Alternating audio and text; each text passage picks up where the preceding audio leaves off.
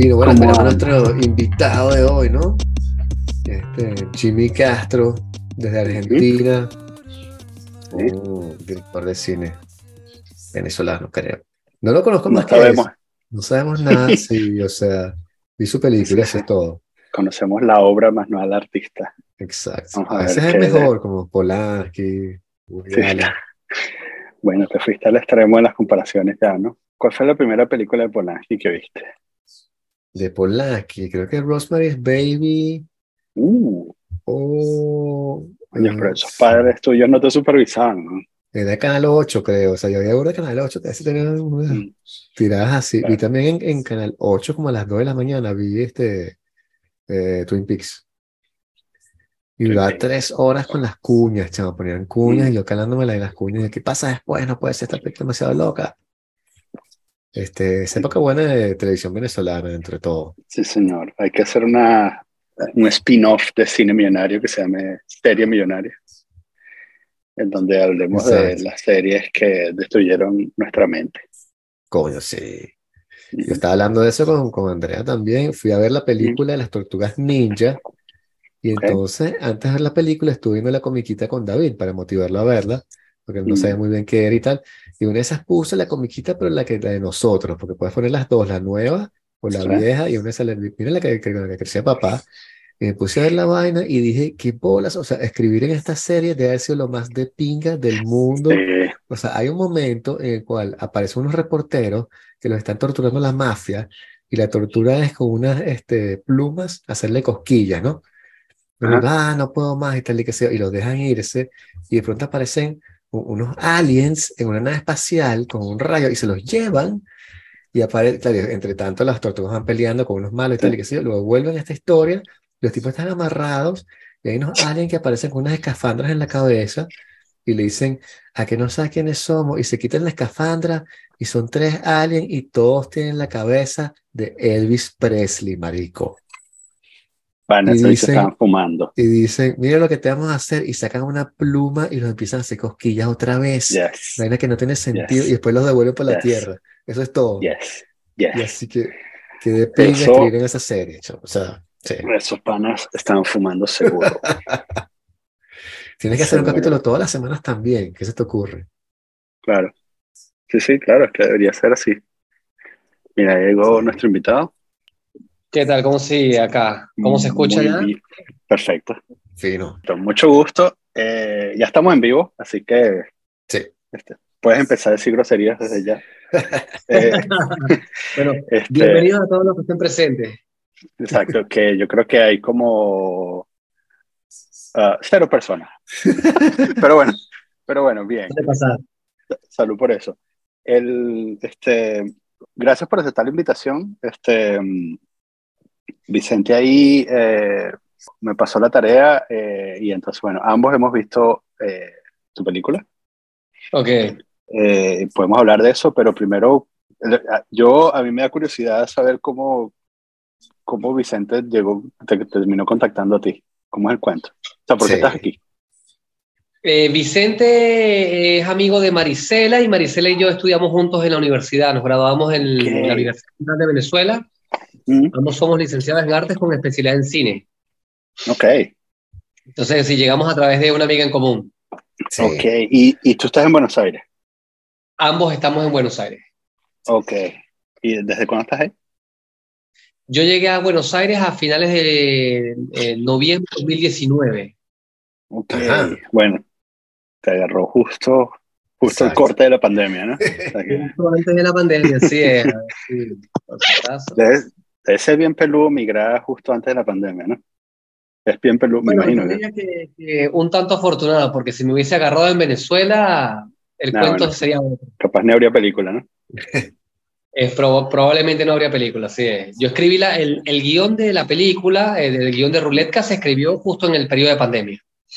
Caíste en manos de las mafias rusas y tuviste que hacer una película para que te dejaran libre. O sea, como, me, pareció súper curioso, me pareció súper curioso que, porque hay varios panas que son rusos ahí, ¿no? Hay eh, Nikolai, eh, Nikolai Pankov, que es el que hace el ruso, es ruso.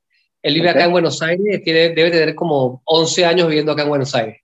Okay. Nos conocimos en el gimnasio, no, nos fuimos haciendo amigos, él me dijo que era actor. Yo le dije, ah, bueno, fíjate, yo soy productor, director y guionista. Si surge algún proyecto, pues te aviso. Y así fue, pues. Sí, tienes unos planos burda de buenos con él este, al final. Cuando está en el cementerio y eso, tiene unos planos súper bonitos con este pana. Porque esta peli no funciona, bueno, eso, hablemos formalmente, se llama Ruletka, ¿no? Que, que, supongo que es ruleta en ruso. Efectivamente es la producción de ruleta en ruso. Sin spoilear mucho, es una historia eh, que gira alrededor de, eso me salió sin, sin pensarlo, pero gira alrededor de la ruleta rusa. Este, bueno, definitivamente necesitabas un ruso en ese papel, ¿no? Sí, efectivamente me hacía falta un ruso para el papel. O sea, ahí esa, esa peli no funciona con, con alguien que no tenga acento ruso o con alguien que claramente no sea no sea ruso, creo yo, ¿no? Como que si alguien más hizo ese papel.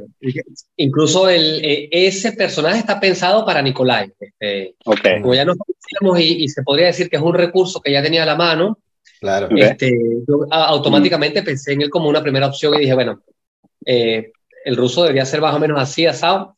Sí le modificamos un poco la, la personalidad a ese carácter, porque bueno, Nicolai es un tipo bastante jovial y alegre. okay. contrario.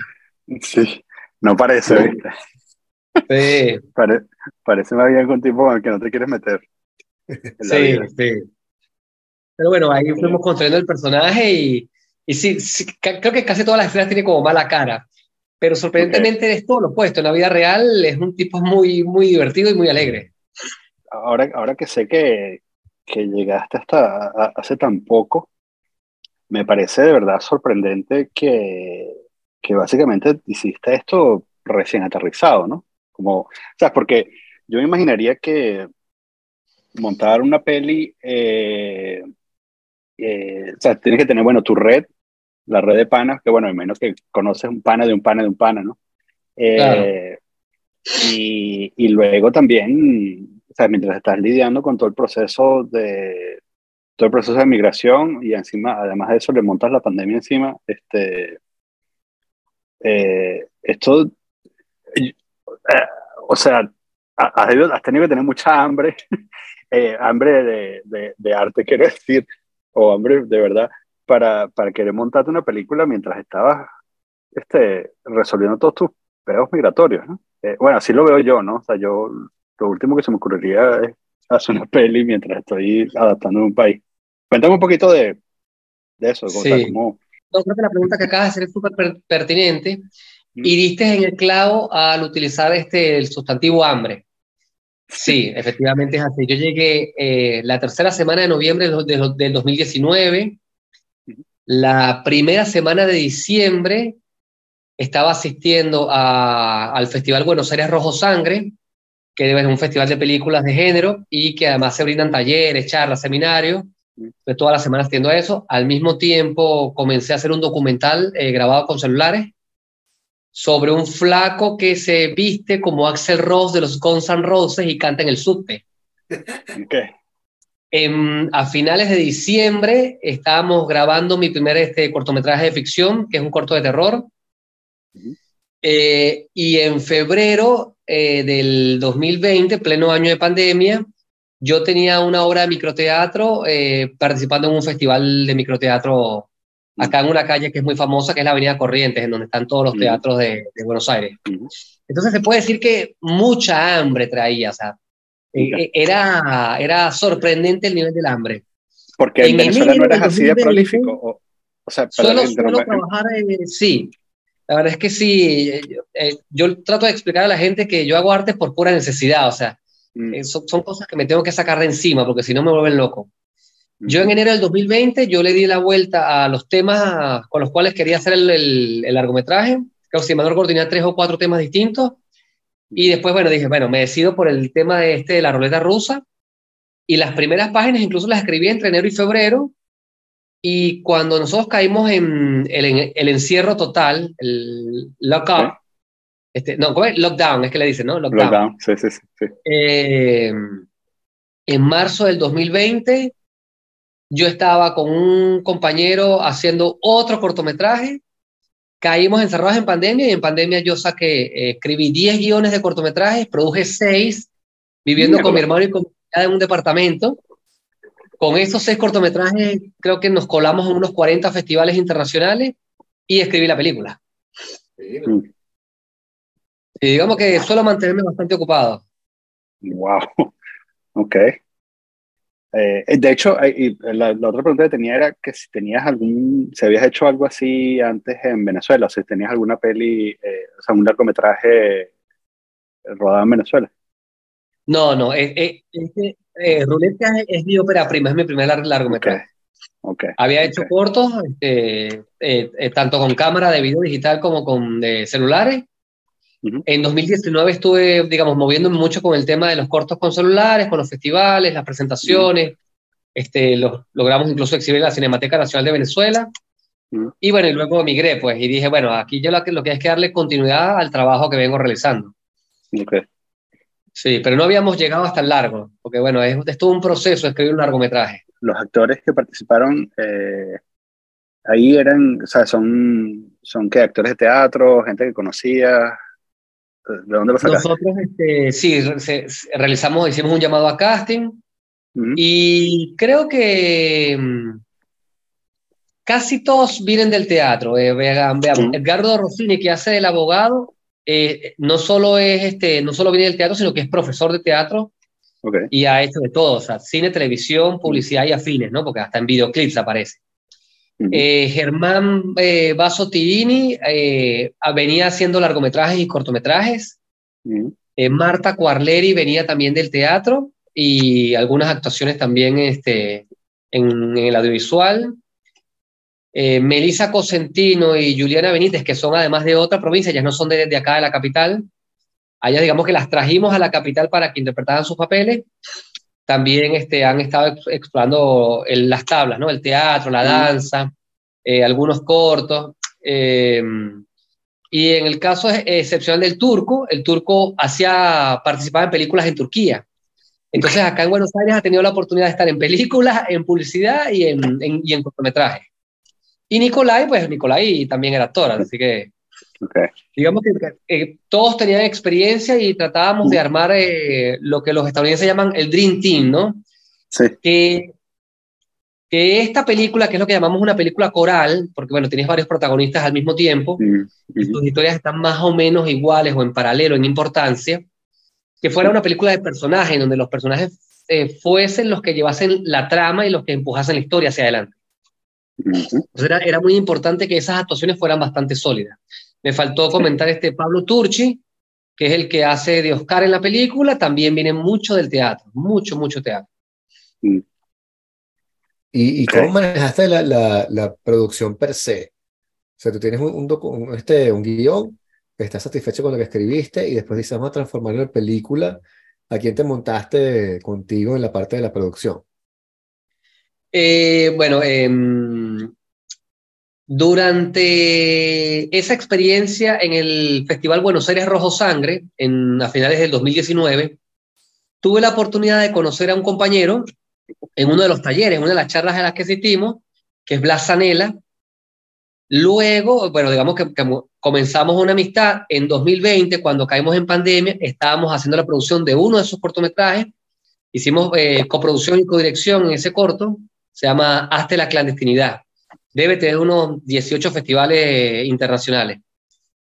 Y ahí yo le dije, mira, en el momento en que nosotros podamos aterrizar un proyecto mucho más grande, vamos juntos, porque digamos que ya estábamos haciendo llave y candado, ¿no? Trabajábamos juntos, nos entendíamos, eh, nos dábamos cuenta que como artistas podíamos comunicarnos correctamente y sacar adelante un proyecto. Y cuando llegó el momento del, del largometraje, levanté el teléfono y le dije, estamos listos para el largometraje, o sea, Irónicamente, eh, Blas Zanella vive en otra provincia, tampoco vive en la capital. Entonces, eh, a mí como productor también me tocó organizar cierta logística para, bueno, para que él se viniera, pasar aquí un par de meses, conseguir un, eh, arrendamos un departamento que lo usábamos como oficina en parte, para que él viviera en parte. O sea, fue una experiencia muy linda con todo el equipo porque, como, te, como comentaba, ¿no? me tuve que traer gente de provincia para sumarle al equipo de trabajo. Claro. ¿Y cómo manejaste, bueno, la parte financiera en sí? ¿Buscaste algún tipo de, subsidio del Estado? Eh, no, eh, afortunadamente tuve la fortuna eh, de conocer a alguien en, en, el gimnasio. Yo también soy instructor de gimnasio. Yo trabajaba para, una vez que salimos de pandemia, trabajaba en dos gimnasios distintos, trabajaba 12, 13 horas al día. Y yo siempre que estoy en el gimnasio le digo a la gente lo que hago. Le digo, mira, yo vengo de cine, yo soy productor, director, guionista, yo soy escritor de cuentos, me gusta el arte, hago teatro. Y por ahí, digamos que hubo una persona que se interesó, este, que es Gustavo Montoro, a él, le gusta ser conocido mejor como Amigo Flash, que es como su seudónimo. Y él se interesó profundamente por el tema este de los cortos, hablamos de los festivales, le mostré varios de los trabajos y le dije, mira, si te interesa, yo tengo un, un guion para un largometraje. Entonces, bueno, coordinamos una cita y me tocó hacer lo que llamamos el famoso pitch, que es ante, ante, un productor ejecutivo y vender la historia vender la película. Así que nos fuimos a, a una de las miles de pizzerías que, que, hay aquí en Buenos Aires, nos sentamos ahí, pedimos una pizza, un par de café, este, y empecé yo a, a, vender la película. Le explicaba el cuento de la película, de que, bueno, son unos personajes que van a la rueda rusa, que pagan por plata, que hay una organización secreta que no se entiende muy bien qué es lo que hace pero que es la que pone la plata, que el juego, bueno, se transmite a, nivel mundial por, por la Deep Web, o sea, digamos, vendí toda la historia. Él se convenció y bueno, asignamos más o menos un número, siempre supimos que era una producción de, perdón, una producción de, de bajo presupuesto y dijimos, bueno, o sea, lo podemos cubrir. Y bueno, este, por ahí hubo un fuerte apoyo financiero, otra parte, pues, eh, digamos que eh, fue autofinanciada, porque, bueno, también había el sueño de hacer la producción, de hacer la película. La película es mía, lleva mi nombre, y dije, bueno, o sea, aquí ya nos tenemos que repartir un poco las responsabilidades económicas, y eso fue lo que hicimos, pues. Este, y a pesar del limitado presupuesto, porque es un presupuesto muy limitado, nosotros al fin y al cabo hicimos la producción con poco menos de 15 mil dólares, sacamos adelante el largometraje. Okay. ¡Wow! ¿Y qué tipo, de, qué tipo de, de, equipos? Porque alquilaron todos los equipos, me imagino. ¿Qué tipo de equipo estabas utilizando? Este, ¿Y tenías este, Steadicam, este, grúa? ¿Qué tipo de, equipos tenías? Contaba. Eh, no, eh, em, partimos de la premisa de lo que se llama popularmente conocido como, depende, dependiendo de dónde se haya estudiado o qué libro se haya leído, cine pobre, o cine pobre, cine átomo, este, que bueno, tratar de sacar una producción con bajos recursos y con, con mucha maña, ¿no? Mm. Este, nosotros trabajamos con una cámara Canon DSLR, este, que graba video en alta definición. Eh, hicimos un esquema básico de iluminación de, de tres puntos lumínicos promedio. Planteamos desde el guion este, una estética que fuese muy cercana a lo real, a, a casi lo documental, excepto en el juego en donde queríamos más bien una puesta en escena un poco más hacia lo teatral, este, como para fusionar, digamos, que todo lo que me gusta, y porque en sí, eh, eh, al fin y al cabo, el juego propiamente, visto desde la perspectiva de, quien eh, apuesta en alguna parte del mundo por, por la muerte de alguien, es, algo muy teatral. Entonces dijimos, bueno, esta, esta estética funciona porque va de la mano con el discurso que se está planteando. Y bueno, eh, gracias a eso fue que pudimos, este, digamos, abaratar los costos. Y el equipo era muy cineátomo.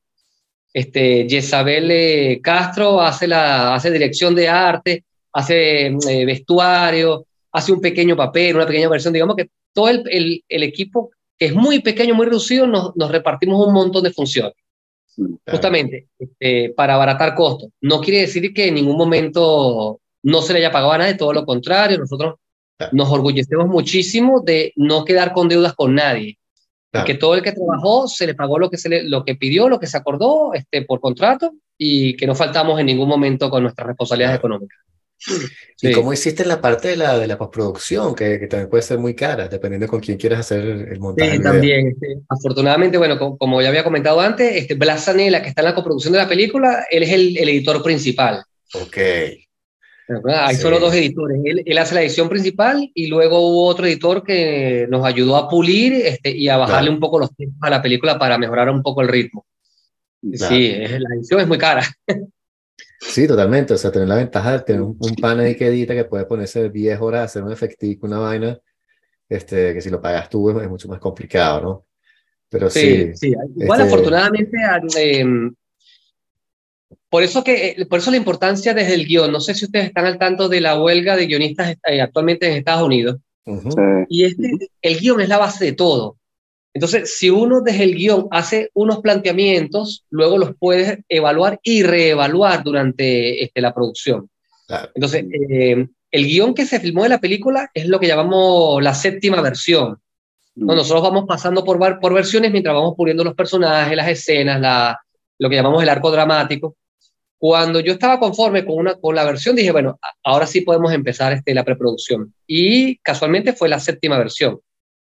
Sin embargo, incluso durante la producción hubo que introducir ciertos cambios porque desde el papel salía muy bien, pero la puesta en escena no funcionaba. Mm. Y es lo que me pasa a muchas películas que en la sala de edición van dejando escenas atrás porque, perdón, porque o te cortan el ritmo o no ayudan a, eh, perdón, no ayudan a explicar la historia, sino que más bien entorpecen. Entonces uno la, la va sacando. Sí. Pero bueno, desde el planteamiento del guion siempre era todo muy eh, realizable, ¿no? Claro. Eh, y afortunadamente el género, que era el drama y el suspenso, implicaban una mm, edición bastante básica, digamos que no era una edición de esa de ciencia ficción o de acción, donde bueno, cortes por minutos son una locura. Aquí era todo lo contrario, aquí era tratar de darle un ritmo lento, de que, es, de que el actor fuese el protagonista de la escena y no los cortes de cámara, siempre pensando en la historia. Claro. ¿Cuánto tiempo fue la filmación? Nosotros trabajamos todo en ocho semanas. Realmente, realmente fueron como seis. Claro. Porque bueno, primero hubo que preproducir. Sí. Y luego empezamos a apretar las escenas. Teníamos días... Eh, era, repito, es una experiencia muy gratificante, estresante y al mismo tiempo interesante, ¿no? Porque teníamos días en donde de repente había una sola escena para grabar. Y teníamos otros días en donde había que meter seis escenas en un solo día y era una locura. Y seis escenas eran tres locaciones distintas. Pero este, así es como funciona. Igual, o sea, nosotros tuvimos una escena en la película que era la escena más cara y sin embargo dura 10 segundos.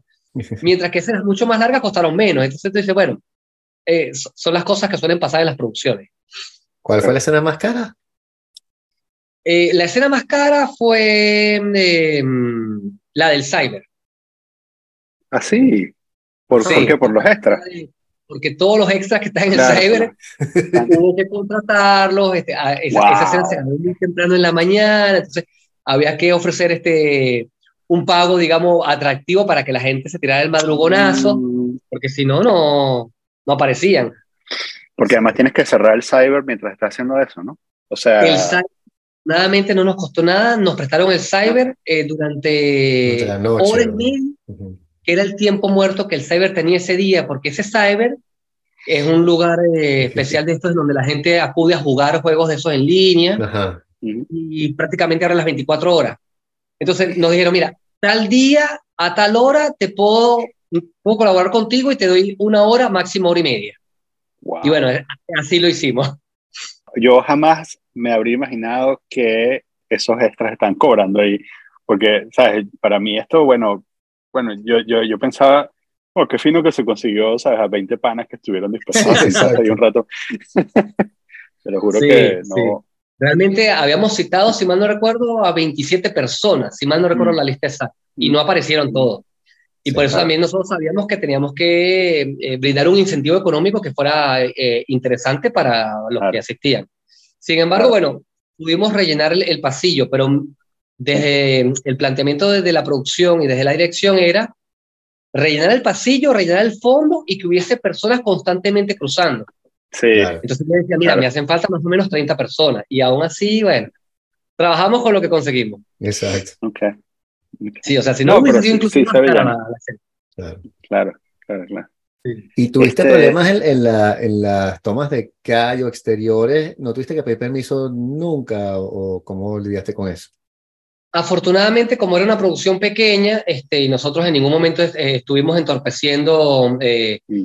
Eh, el tránsito normal de las personas o el tráfico de los autos, este, no tuvimos ningunos problemas con, en, salir a grabar, ¿no? En salir a grabar sin, sin permiso, lo que se llama cine guerrilla. Sin embargo, Sí tuvimos un pequeño impasse con la gente del subte, del subterráneo de Buenos Aires, porque si estuviésemos grabando eh, bajo un esquema distinto no había problema, pero como vieron que había gente actuando, que éramos un equipo medio grande, entonces em, digamos que se pusieron un poco fastidiosos.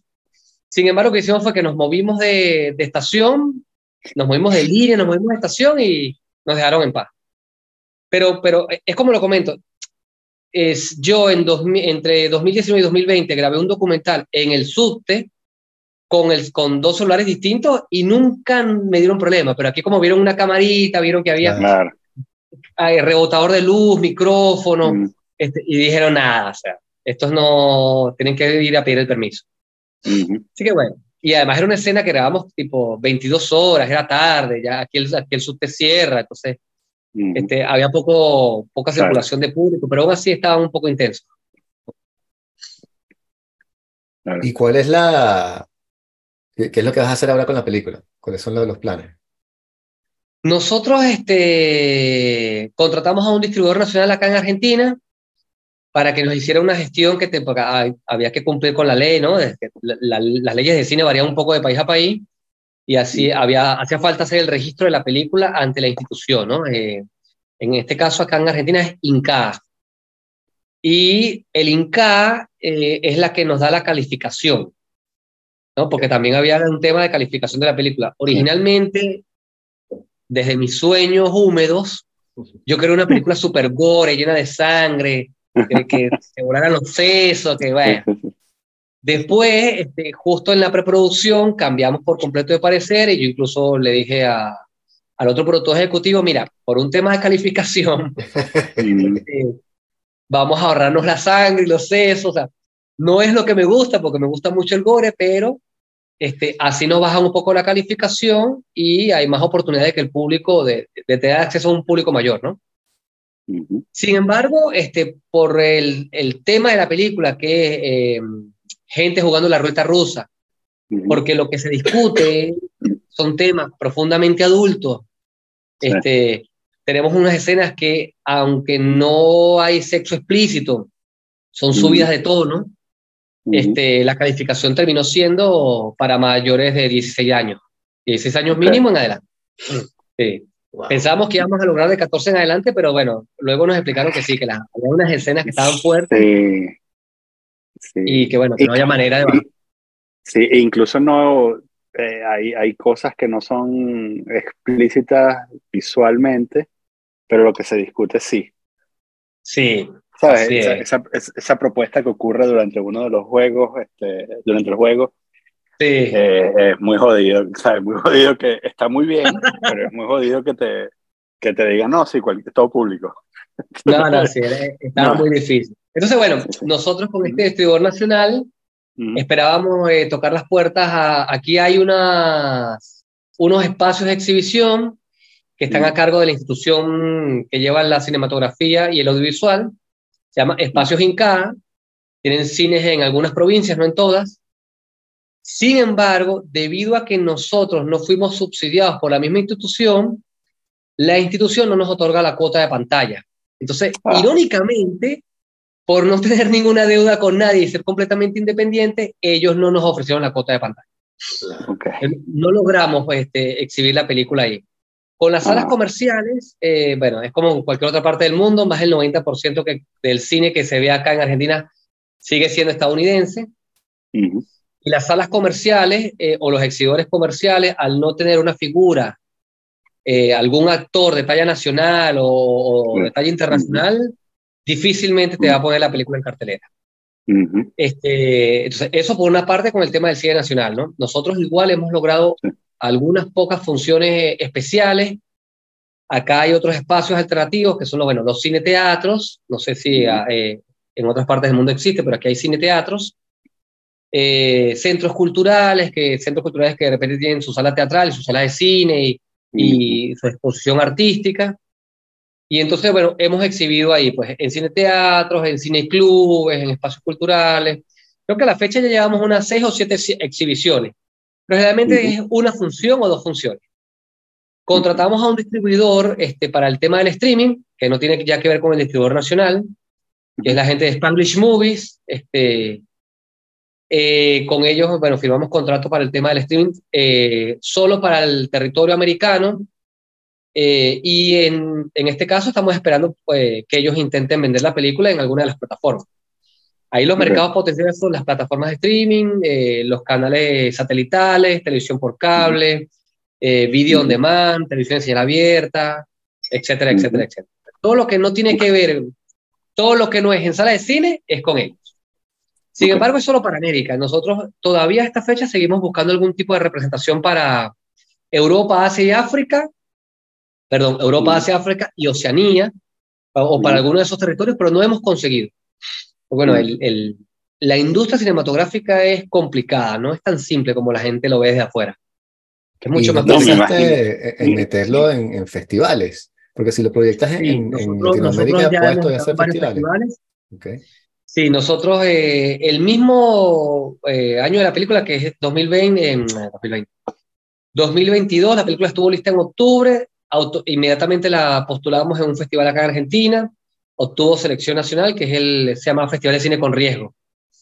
Eh, mm. Luego la postulamos en Japón, en Japón obtuvo segundo lugar, ese se llama eh, Japan Film Awards, un festival de... No, Tokyo Film Awards, porque es de Japón. Pero el, el, el, título del festival es Tokyo Film Awards. Ajá, ahí estuvimos en segundo lugar. Y ya para este año eh, estuvimos presentes en Chile, en un festival de cine independiente, en Venezuela, en un festival de una provincia allá de Venezuela, en la India, en la India quedó ganadora la película, y recientemente, eh, si mal no recuerdo, fue seleccionada en Brasil para un festival que, una muestra de cine. Ese no es un festival competitivo, sino una mm. muestra. Esa es una muestra que se hace en Bahía y se realiza en octubre, si mal no recuerdo. Así que bueno, va caminando, un poco lento, pero va caminando. Eh, una de las cosas que, que más me gusta, ya, ya entrando ahí en, en, la película como tal, eh, bueno, primero, la primera nota que hice cuando la vi, eh, lo primero que quería decirte era, eh, quería felicitarte por el ritmo, porque eh, a la mitad estaba de verdad, o sea, como, como, el, como dicen, al borde del asiento, ¿no? Ah, eso es, por supuesto, estamos hablando de cine independiente, estamos hablando de cine bajo presupuesto y eso es súper difícil de lograr porque por este asunto de que de que el cine independiente muchas veces tiene, inherentemente, tiene una dificultad para, para lograr la suspensión de la, de la realidad, ¿no? Claro. Eh, tú sabes, cuando tú ves una película de cine independiente, tú sabes que estás viendo una película de cine independiente, ¿no? Pero el hecho de que, obviamente, ¿no? Y, pero eh, yo estaba consciente de que estaba viendo una película, pero a la vez estaba diciendo, wow, ¿qué va a pasar ahora, no? Y entonces, eh, nada, te felicito porque de verdad, bueno, a ti y al editor, porque de verdad está muy bien logrado ese, ese suspenso ya cuando, cuando entras en el juego.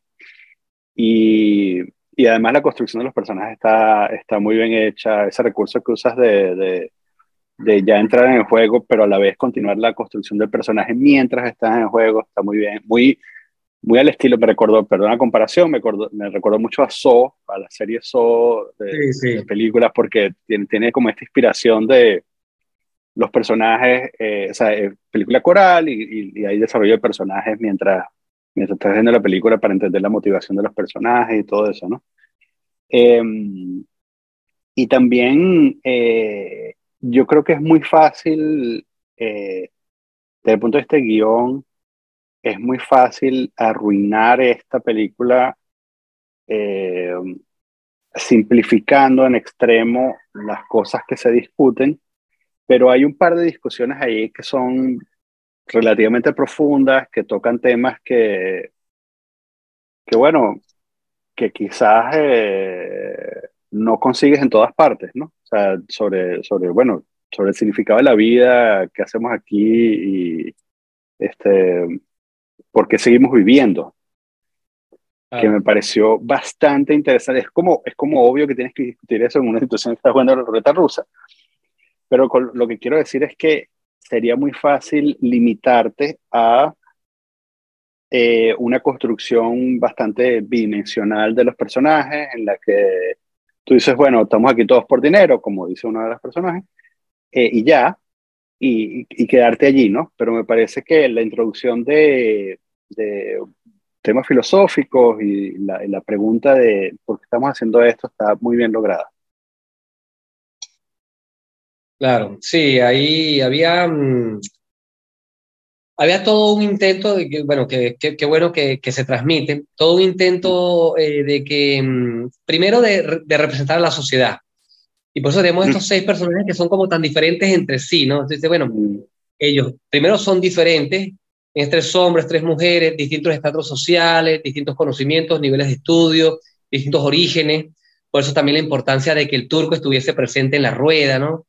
Este, yo suelo decirle aquí a, la gente, a mis conocidos, Buenos Aires es una de las grandes urbes del mundo y tú en cualquier esquina consigues a personas como yo, que soy extranjero, que soy venezolano, pero consigues rusos, consigues chinos, consigues personas de cualquier etnia, de cualquier parte del mundo, porque bueno, es una de las grandes urbes del mundo, entonces es lógico conseguirte personas de todas partes.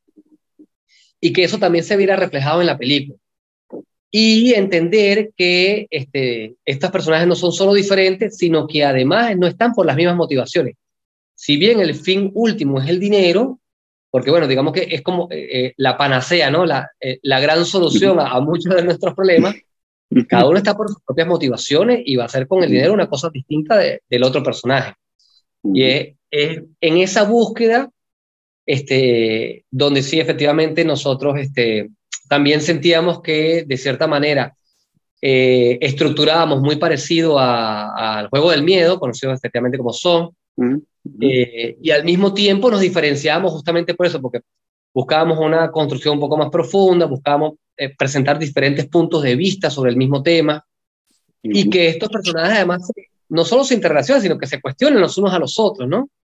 Este, y tú no terminas de saber, tú dices, bueno, efectivamente es una película coral, pero no, no terminas de saber quién va a llegar vivo al final. Creo que hasta ahora solo dos personas han podido adivinarlo. Sí, sí yo, este, Me, me, pareció más, pensé más en Squid Game para que tú veas. En Squid ah, Game, sí, que es un juego por dinero y tal, y qué sé yo. Este, Pero cuando la escribiste, Squid Game no había salido todavía. Cuando la escribí, Squid Game no había salido, efectivamente. Exacto, sí. Porque me parece una buena película también para hacer plataforma, para que puedas este, hacer contactos y conocer gente y mostrar tu trabajo, acceder a proyectos más, de más envergadura. Por eso sí, este, bueno, el tema de las plataformas, repito, e, es, como, es un mercado difícil de entrar. Em, hay gente que me pregunta, eh, bueno, ¿y dónde se puede ver? ¿En qué plataforma? Mira, no, no, es, no es tan fácil, o sea. Nosotros, yo desde el lado de la producción, digamos, yo creo un producto y luego eh, le entrego ese producto a un distribuidor que se encarga de ir a vender ese producto, ¿no? Entonces el distribuidor va y toca las puertas, pero así como ese distribuidor va y toca las puertas, no con mi producto, sino con una cartera de productos que tiene, otros distribuidores hacen lo mismo. Entonces, eh, debe haber más o menos unos 3.000 vendedores que le venden material a Netflix, por ejemplo, ¿no? por mencionar una de las grandes plataformas.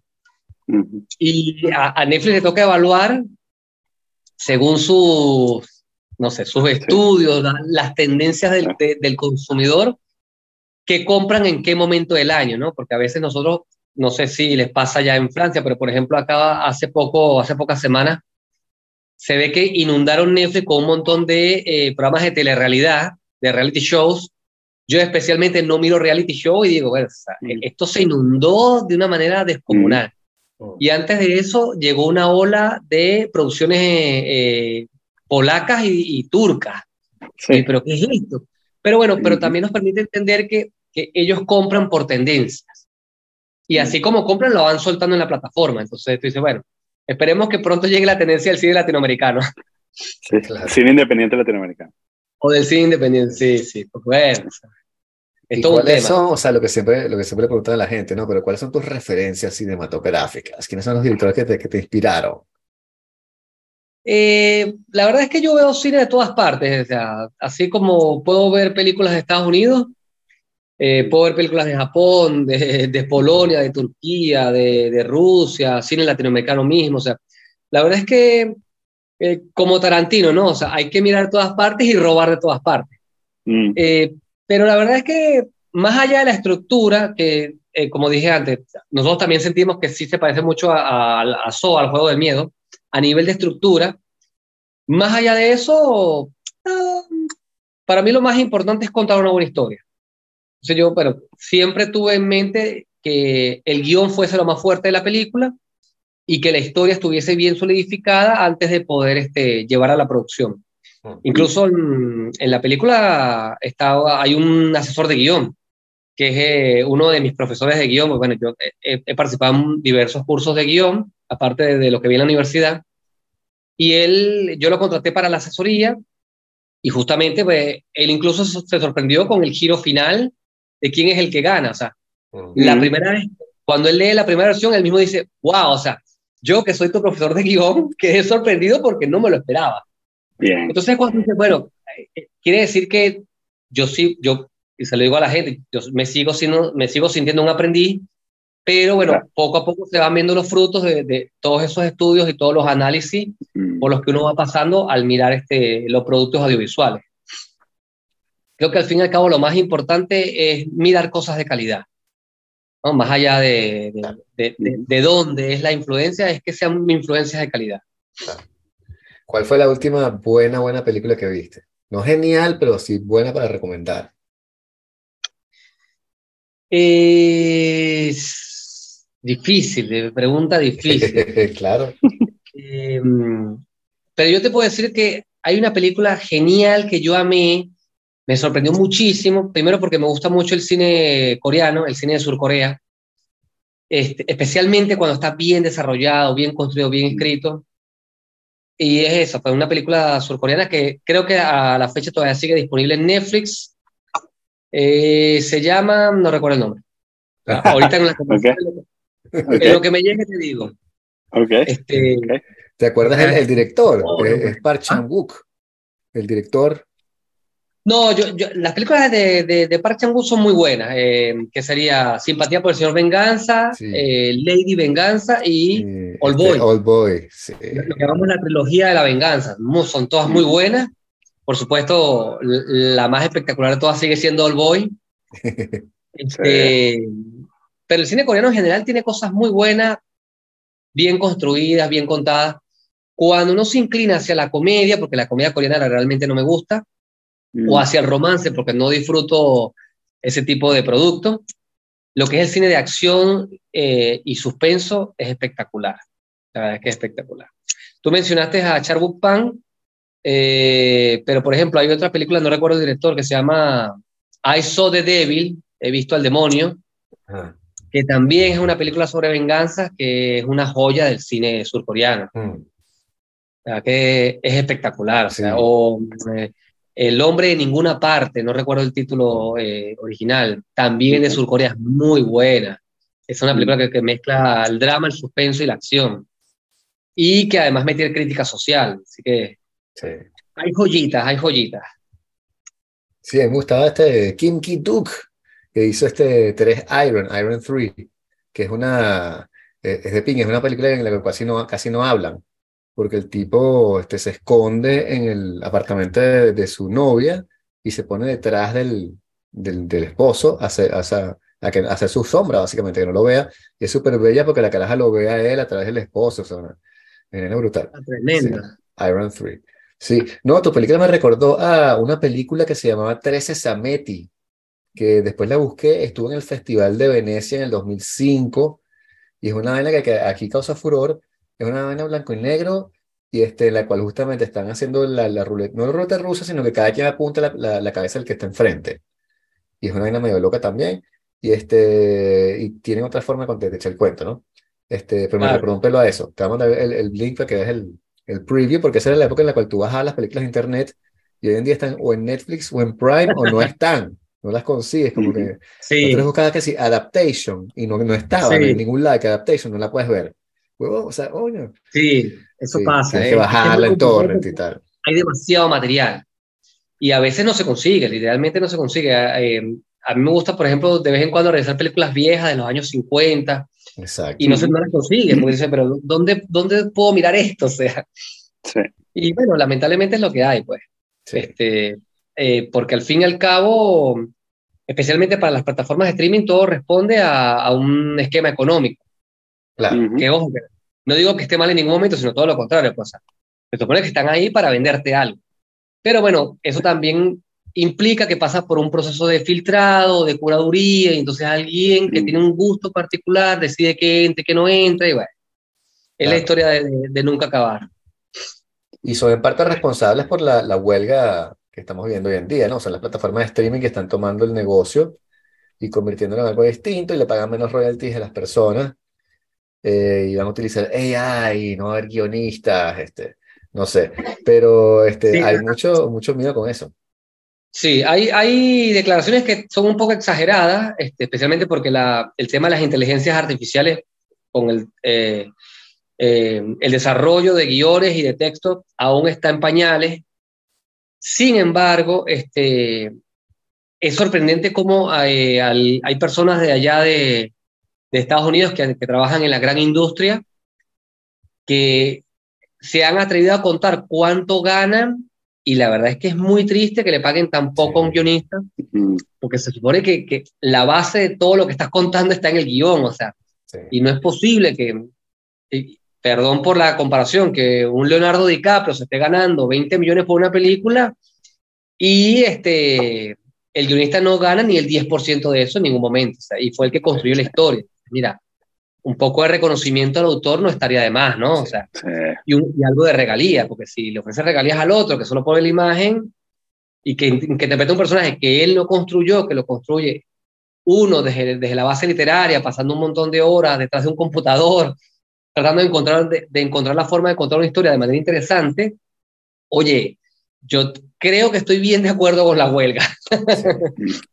Claro, porque Pero es que uno se da también, es que no les pagan las regalías. Justamente ahí está el problema, sí. que antes les pagaban regalías y ahora con los streaming venden la película como un paquete y no le sí. llegan regalías. Y según lo que leí, los guionistas trabajan entre septiembre y mayo o algo así. Después no trabajan más porque o sea, así funcionan las cosas. Después como que giran, las, o sea, graban. Entonces los caras veían esos meses de las regalías que les daban por lo, sí. el, el, show que habían escrito, como era Roseanne, que seguía pasando en la televisión y cada vez que lo pasaban le daban plata. Esta vez se lo venden a Netflix y no te van a dar plata cada vez que la clic al show de Roseanne, ¿entiendes? Entonces están perdiendo mucha plata y quieren reevaluar la, la, distribución del dinero. Bueno, perdón, porque además ese es el argumento que te dan, ¿no? El, claro. que, el argumento de las plataformas de streaming, uno de los argumentos de las plataformas de streaming es que, o sea, no podemos pagarle a alguien que, que ve, que cada vez que haga clic en un show, no podemos pagarle, o que, por ejemplo, ¿qué pasa si, si una persona ve cinco minutos nada más de, de un show, ¿no? Entonces, claro. eh, eh, por un lado, bueno, yo, yo pienso que eh, la culpa siempre es de la plataforma eh, y, y, normalmente, eh, un poco de contexto, Jimmy, normalmente, ¿sabes? Yo digo, bueno, esta es, digamos, la evolución de la economía de mercado y ya, y vivimos con eso y punto. Sin embargo, el, el, hay, dos problemas que, ellos mismos generaron. Uno es bueno, el, catálogo inmenso que tienen que hace que um, la gente o se vaya por lo seguro o eh, no vea nada, o sea, porque pasa, pierde tiempo decidiendo, eh, o, invierta una cantidad absurda de tiempo eh, buscando en línea que ver en lugar de ponerse a ver algo creo que sucede con televisión y en el sistema en el esquema normal de regalías que existía antes, bueno, tú prendías la televisión y veías, bueno, están pasando esto en cable, están pasando esto en la televisión abierta y ya, punto, ves esto porque es lo que hay. Pero cuando tiene un catálogo tan extenso, hace que, que, bueno, la gente de pronto vea media hora, vea cinco minutos, ¿no? Y entonces, eh, también estas mismas plataformas, eh, y en esto incluyo también las de música, porque pasa lo mismo con Spotify, el argumento inicial, que tiene como 15 años, es que, bueno, técnicamente era imposible determinar eh, cuántos minutos, si, si, nos ponemos a pagar regalías por, el, por los minutos, de, por el playtime, eh, eh, el costo financiero de ese cálculo es súper alto y por lo tanto no lo vamos a hacer, ¿no? Entonces lo que hacen normalmente es que empaquetan y redistribuyen las regalías en, como, como un paquete, ¿no? a, todos los, a todas las, las obras que están en el catálogo. Pero bueno, eso era hace 15 años, cuando, en efecto era súper complicado hacer ese cálculo y costoso. Hoy en día, probablemente lo haces con una calculadora de bolsillo, ¿no? Eh, porque han pasado 15 años de evolución tecnológica. Entonces, siguen usando este argumento de que, de que, bueno, es muy complicado, ¿sabes cómo vamos a hacer cuando alguien ve cinco minutos? Bueno, agarro los cinco minutos y lo partes y, ¿sabes? Un millón de personas vieron cinco minutos. Bueno, eso son, quizás es un millón de dólares que tienes que repartir, ¿no? Así es, y, hiciste ese análisis y me recordaste un video que vi hace poco en una de las redes sociales, mm. en donde mm, un mexicano hizo como su propia música, ¿no? Digamos que él es músico y compuso unas canciones, si mal no recuerdo eran seis canciones, y las publicó en varias plataformas, ¿no? Varias de estas plataformas de música. Y entonces él es muy contento porque en el video él es todo optimista, bueno, ya, ya culminé la mezcla final, ya tengo el máster, lo voy a publicar tal día, voy a hacer el estreno mundial en no sé cuántas plataformas, creo que era como en tres plataformas distintas de música. Este, y después como la otra parte del video dice, bueno, han pasado como cinco meses, cuatro meses, no recuerdo cuántos meses pasaron, vamos a ver cuánto dinero me gané. y, oh sorpresa, después de quién sabe cuántas horas esta pobre persona que trabajó tanto en su propio arte se había ganado menos de 20 dólares. Claro. Dime, ¿cuántas horas de dedicación le habrá, le habrá puesto su proyecto para uh en la plataforma para que la plataforma, porque ese es el otro tema, ¿no? Eh, eh, estas plataformas que trabajan con ese esquema de te pago por tiempo de reproducción, pero te pago 0,1 dólar o 0,01 dólar, sí. Eh, llega un momento en que tú dices, pero eso realmente es este, redituable. Y este, este tipo de experiencias en donde alguien que, que pasó por la experiencia te lo publica y te dice, mira, te lo voy a demostrar que no es redituable. Este, Hace unos años atrás conversaba con un compañero que también este, estaba en su fase de guionista y él tenía dos libros publicados en eh, la plataforma esta famosa de Amazon. Yo soy escritor de cuentos, este, entonces, claro, me interesaba la información. Le pregunto, mira, pero ¿cómo funciona? ¿Cómo es el esquema? ¿Es redituable? Y la respuesta fue la mía. Me dijo, yo tengo libros publicados por placer de publicarlos, pero eso no produce plata. Porque tu libro va a la plataforma, como van miles de libros, se puede decir que es una biblioteca que está llena de miles de ejemplares, si no millones, pero si tú no inviertes plata en hacer publicidad, que la gente te conozca, y entonces, literalmente lo que estás es gastando plata, gastando dinero, en vez de, que tu arte te produzca dinero, lo que haces es seguir gastando y queda ahí abandonado y ¿quién se entera? Sí.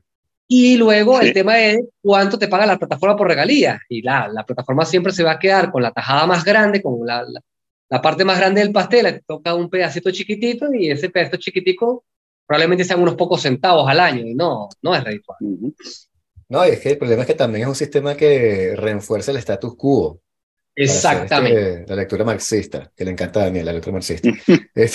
porque como funciona, por ejemplo, el, el, sistema musical es que los tipos agarran toda la plata y la ponen en un pote. Entonces, como que toda la plata que hay en Argentina la meten en un pote y dicen, ok, este mes, ¿cuál fue el artista más escuchado? Y resulta que es Drake. Y le dan a Drake la mayor parte del, del pastel, pero tú no escuchaste nada de Drake tú quieres que tus 10 dólares vayan a las, las, las eh, bandas que tú escuchas, que son buenas alternativas o qué sé yo, pues pero es Drake, pero tú quieres que tu plata vaya al que tú escuchaste, no que digan, bueno, mira, este Drake salió una de las, tajadas más grandes, después está Lady Gaga, después está Beyoncé, y tú, coño, pero las bandas que me gustan a mí, ¿dónde coño están? Sí, Así sí porque el, tema es que, exacto, eh, y gracias Vince, porque el tema es que, o sea, ellos agarran, pues tú pagas una mensualidad, ¿no? Y estamos hablando aquí de Spotify, por ejemplo. Eh, eh, tú pagas una mensualidad eh, que en Latinoamérica es, que sé 8, en Europa es 15, qué sé yo. Y entonces, y hacen exactamente lo que dice Vicente, que es que eh, ellos agarran los millones que reciben de las mensualidades y dicen, bueno, el, el, artista más escuchado fue Drake, y entonces una tajada grande de esa mensualidad va para allá. Pero tú, por esos, o yo por los 15 euros que pagué, yo nunca escuché Drake yo quisiera que esos 15 euros que pagué, o sea, en, en, el escenario ideal, claro. yo quisiera que esos 15 euros fueran ¿sabes? Que le dieran 7 euros a este tipo y, y, ¿sabes? 4 euros a este y tal, porque fueron, si tú vieras lo que escuché, oía cuatro personas, cuatro artistas o cinco artistas o 10, qué sé yo. Entonces lo, lo, parten y yo sería completamente feliz con eso. Pero lo que están haciendo con mi dinero es en realidad dándoselo al artista más escuchado de, en, el, en la zona donde estoy. Y el argumento, vuelvo, insisto en lo que decía antes, es que es muy complicado hacer eso, pero no es nada complicado. No, no, no. O sea, no lo es, no es. es, mucho más complicado. mucho más complicado es tirarme, o sea, el algoritmo que tienen para tirarme artistas es mucho más complicado que este cálculo sencillo que estoy haciendo, que es agarrar los 15 euros que te pagué y dividirlos entre los 10 artistas que escuché y ya, y yo soy feliz con eso. Sí, yo, yo solo, em, yo le digo a mi gente, a mis conocidos, familiares, mm. le digo, mira, eh, nos dieron la responsabilidad o nos entregaron la responsabilidad de filtrar. El problema es que la mm. mayoría no gusta de hacerlo. Yo prefiero hacerlo. Mm. Yo sí prefiero filtrar. Entonces te voy a dar un ejemplo. Nosotros eh, estamos utilizando mm, en esta conversión ahorita el ejemplo de Spotify y yo le digo a la gente, yo no tengo Spotify, no estoy interesado. ¿Por qué? Porque sí, yo consumo muchísimo material, pero yo lo consumo por YouTube, ¿no? Y yo lo tengo filtrado. Entonces, a mí no me sale una sola referencia de reggaetón porque yo odio el reggaetón. Yo pues, respeto a todo el que le gusta el reggaetón, que bueno, que te gusta ese, ese género musical, a mí no me gusta y yo literalmente lo tengo bloqueado. O sea, a mí YouTube no me ofrece nada de reggaetón porque automáticamente bloqueo al artista. o sea, no, es que le haga una denuncia, sencillamente está bloqueado. Entonces, eh, a mí me sorprendió mucho a finales del año pasado, yo estaba en un grupo en una red social y publicaron y que como los 10 artistas más importantes de Spotify. Y a la mayoría les sorprendió porque yo dije, yo no uso esa plataforma, o sea, a mí no me interesa que Spotify me recomiende nada porque no estoy interesado. Es más, les cuento, hoy, hoy me llegó por no sé qué número de vez, porque todo el tiempo me mandan la, publicidad, un correo de Spotify regalándome tres meses gratis premium. Bloqueado el correo, no me interesa. No lo consumo y se acabó. O sea. Y yo, eh, en este caso, que utilizo la plataforma de YouTube, yo consumo lo que yo quiero, automáticamente. Y eh, hago lo mismo con las redes sociales, o sea, no consumo eh, lo que la red me recomienda, consumo lo que yo quiero consumir.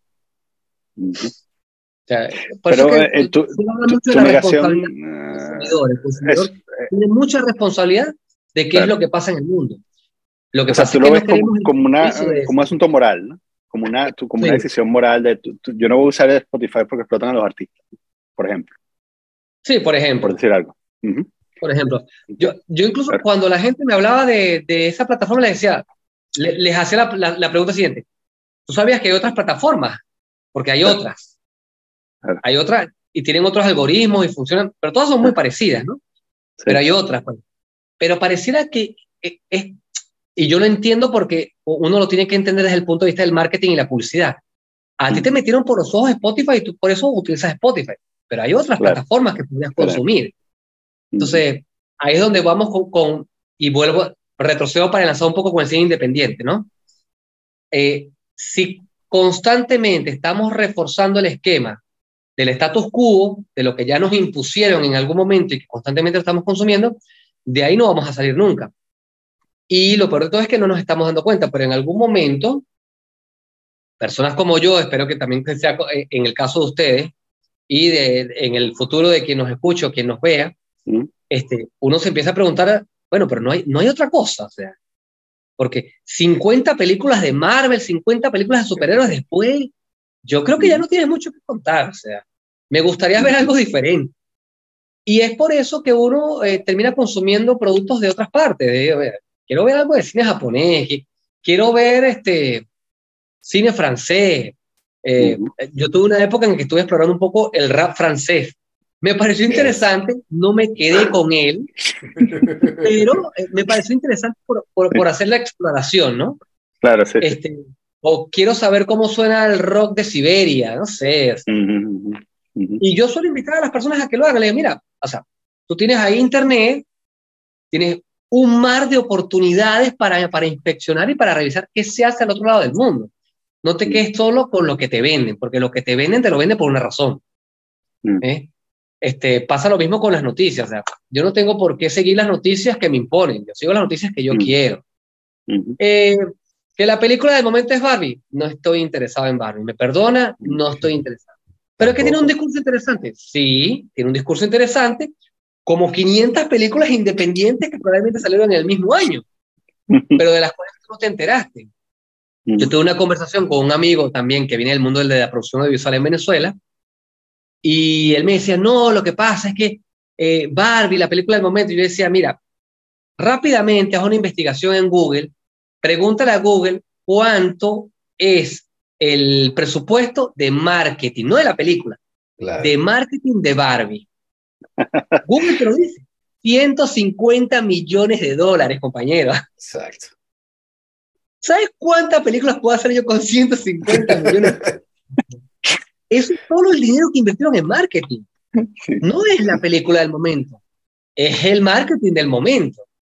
Cuando a una película de alta gama de Hollywood le mete 150, 200 millones de marketing, las vas a ver hasta en la sopa. O sea, es inevitable. ¿Qué no vas a ver hasta en la sopa? Una película que probablemente sea muy buena, pero que viene de Paraguay, o que viene de Sudán, o que viene de Costa de Marfil. ¿Por qué? Porque no hay el poder económico para invertirlo en marketing y publicidad.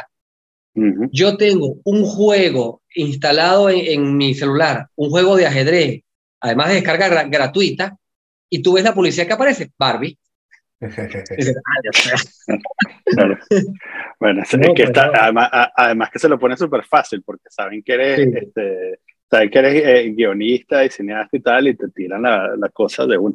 Pero hay, hay, una cosa que, el, el, como que el argumento de, de, de, la, de la economía de mercado allí es, bueno, eh, tú ves Barbie, o perdón, el consumidor ve Barbie porque es producido en un nodo de creatividad que de alguna manera aglutina a la mejor calidad de guionistas y cineastas, ¿no? O sea, el hecho de que, o sea, tú, tú, podemos ser todos cínicos este, con, con, con Hollywood, pero el contraargumento, el contraargumento de eso es que, bueno, en Hollywood, la gente que, perdón, mucha gente que es muy buena, sí. termina escalando posiciones hasta que, o sea, finalmente llega a Hollywood y lo logra. No todo el mundo que es muy bueno llega a Hollywood, obviamente, y no todo el mundo que llega a Hollywood es bueno, lo logra, pero, pero el, como nodo de, de, de, creación funciona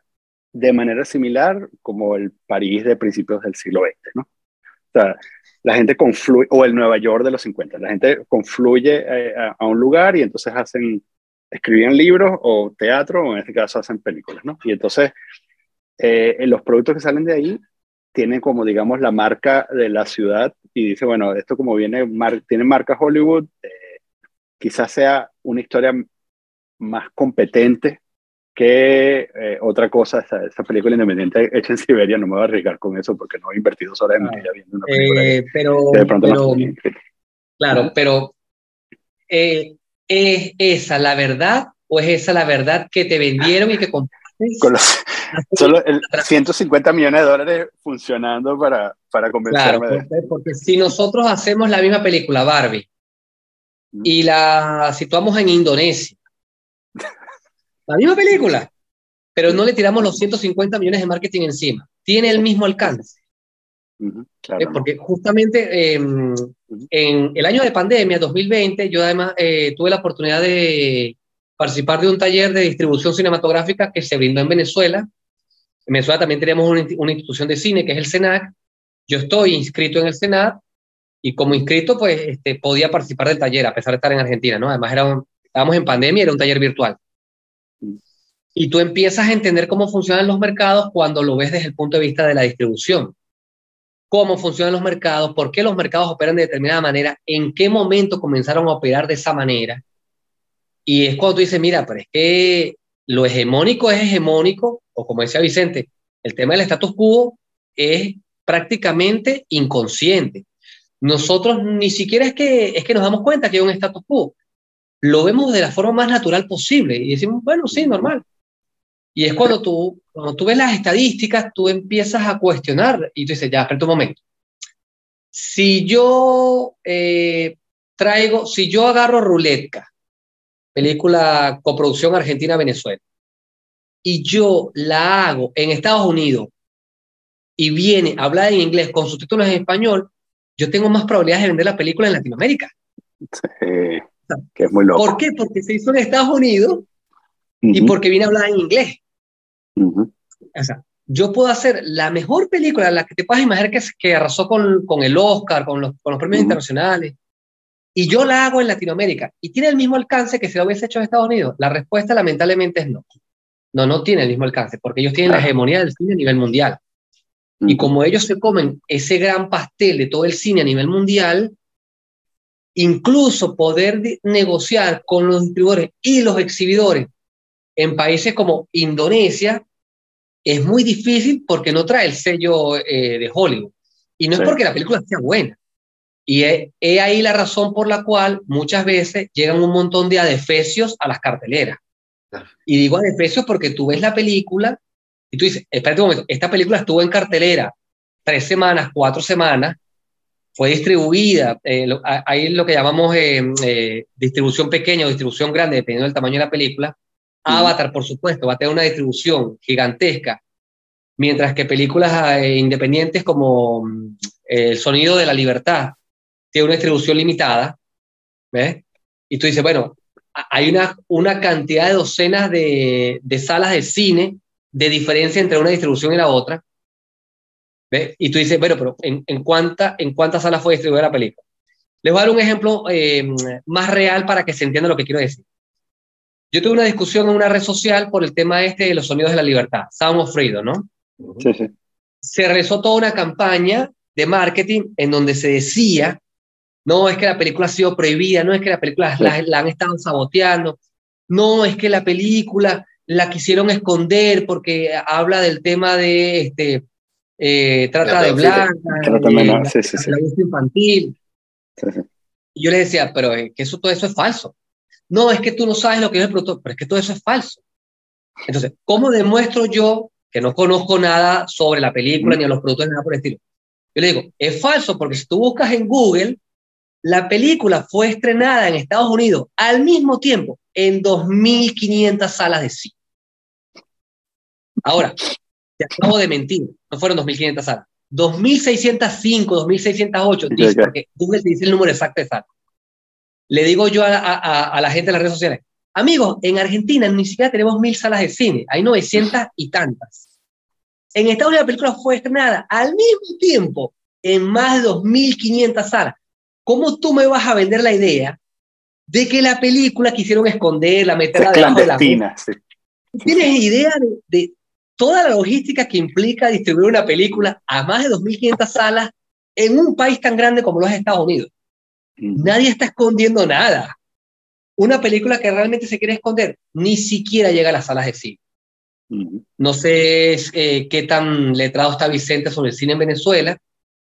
Yo les voy a soltar una perlita. Hubo una película en Venezuela que se hizo, que se filmó, llamada Bambi C4, y la película nunca fue estrenada.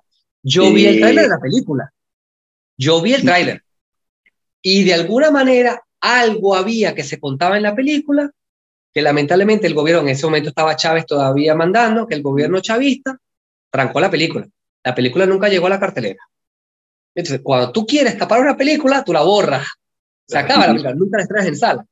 Pero imagínate, un montón de personas en un montón de redes sociales, famosísimas estas redes sociales, haciendo campaña diciendo, no, es que la película la quisieron tapar porque trata a los niños, porque las cúpulas de Hollywood, un montón de conspiranoicos a nivel mundial, haciéndole publicidad gratuita a la película.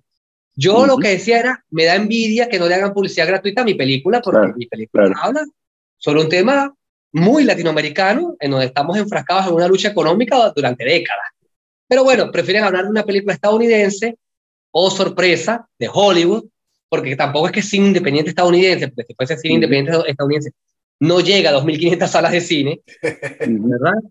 Este, y bueno, me da envidia que toda esta gente en las redes sociales hacen ese eco gratuito cuando le hacen eco a una película latinoamericana, ya sea argentina, sea de Perú, sea de Bolivia, sea de dónde. Pero así es la historia. Todo el mundo se sube a la ola de lo hegemónico. Incluso eh, yo que consumo mucho la plataforma de YouTube, yo eh, veo constantemente críticas de películas, reviews de películas, este, tras cámaras de películas, y generalmente son películas del cine hegemónico. Son películas de Estados Unidos y son películas de alta factura. Mm. Entonces, mm. incluso los youtubers, los famosos youtubers, tampoco te están haciendo eh, reviews de películas latinoamericanas o de África o, eh, no sé, de Europa Central. O, o, o, India, que hay miles de películas indias todos los años. Entonces, ¿sabes? todos los años tiene una producción, eh, o nigeriana también, es como el otro centro. Es como el otro centro de producción. Cerrando, cerrando la idea de, de, lo que te, de lo que te decía, ¿es la verdad o es la verdad que te vendieron y compraste hace mucho tiempo? y que lamentablemente en este momento te impide ver que hay otras verdades y decirle, oye, ya va. Efectivamente, si India produce tanto más películas eh, que Estados Unidos, porque esas películas nunca son distribuidas. ¿Eh? Al menos una debe ser buena, ¿no? Al menos una por año debe ser buena.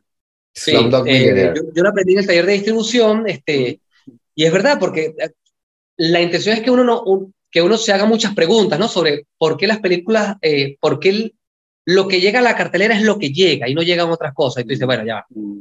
¿Cuántas empresas metieron la mano en la producción? ¿Cuántas están distribuyendo? ¿Quién se llevó los contratos? ¿Cómo se repartieron las regalías? Y cuando tú empiezas a hablar de números, tú te das cuenta que lamentablemente, no, en Hollywood no están los mejores guionistas del mundo, ni los mejores productores, ni los mejores directores, tampoco los mejores actores. No están. Sencillamente es una industria hegemónica y que constantemente se vende a sí misma. Y como se vende, y se vende con esa fuerza, con esa fuerza de marketing que tiene, muy pocos países del mundo son capaces de competir. Cuando yo era estudiante en la universidad, se decía que incluso India producía más películas al año que Estados Unidos. Pero el problema otra vez es la distribución internacional. ¿A qué países llegan esas películas? Bueno, yo te puedo decir que nosotros estamos acá eh, eh, realizando esta entrevista agosto 2023 yo no he visto una sola película india en cartelera aquí en Argentina. No la he visto. es así de sencillo. Tenemos un millardo de personas en el mercado interno. Se ha dicho ni ah, exportan sí. bueno, película. Sí. Tampoco he visto este ninguna película venida del continente africano. No la he visto en cartelera cinematográfica. Claro. Entonces, pero no, este deja para, mucho que desear sobre eh, cómo se hace la distribución cinematográfica. Sí. No, no, te iba a decir para, ir cerrando, pues está haciendo como tarde por acá, pero este, ¿cuál es el futuro entonces para ti? ¿Que tienes un proyecto, vas a filmar otra cosa? Eh, estos días han sido, digamos que las últimas semanas han sido de muchas dudas artísticas. Eh, bueno, yo también soy escritor. He aprovechado el tiempo para postular este, cuentos en algunos concursos y festivales a nivel mundial. Y eh, bueno, escribí otros guiones para hacer unos cortos. espero montarme sobre unos cortometrajes, cuatro o cinco cortos antes de que cierre el año y tratar de seguir este, empujando Roletka a los mercados potenciales que sean posibles. Eh, desde Latinoamérica, con una película de bajo presupuesto, sin independiente, con producida entre dos países, realizada con muy, muy, muy poco eh, eh, dinero, pero bueno, pero con, con, mucha garra, mucho entusiasmo, tratando de contar una buena historia.